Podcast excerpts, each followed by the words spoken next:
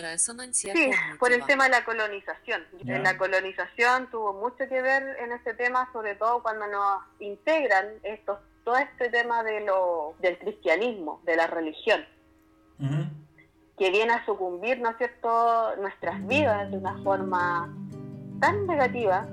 Pero he conocido acá en Chile a gente de la India ¿Mm? y me han dicho, les he preguntado así como, ¿cómo vivencian la pobreza?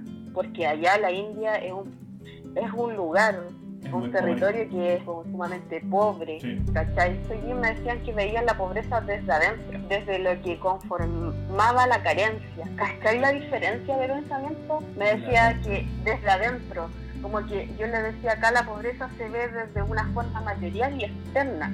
Es de acuerdo a lo que tú tenías o no tenías pero eh, me decía, no, no, no. En India se ve cómo tú eres por dentro, lo que está en tu corazón. Eso es la carencia, esa es la pobreza. Y, cómo... Y yo, y mi cabeza explotó porque decía yo, pero si son así, ¿por qué hay tanta pobreza? Es que no es la misma pobreza que nosotros vivenciamos acá. Porque si yo veo los altos índices, por ejemplo, suicidio, depresión y todo eso, está acá, no allá. ¿Cachai? Entonces me decía, el problema de allá, me decía, es un tema de que no hay un buen eh, manejo de los recursos económicos. Me dijo, igual que acá, pero ustedes no tienen espíritu, me decía. Acá, en Chile, no hay espíritu.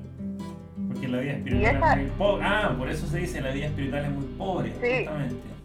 Porque no hay, una, no hay una como un impulso de cultivarse espiritualmente, una cosa por el estilo. Claro, eh, si quizás nuestras culturas tuvieran, eh, no hubiesen tenido ese desarraigo y, y esa extirpación espiritual que hubo, ¿cachai? Sobre todo con los pueblos indígenas, quizás seríamos otra cosa. Quizás seríamos, por ejemplo, si no hubiese pasado el tema con los mayas, por ejemplo. Me imag- Imagínate una no colonización, hoy día tendríamos quizás qué cosas, quizás Resonancia cognitiva.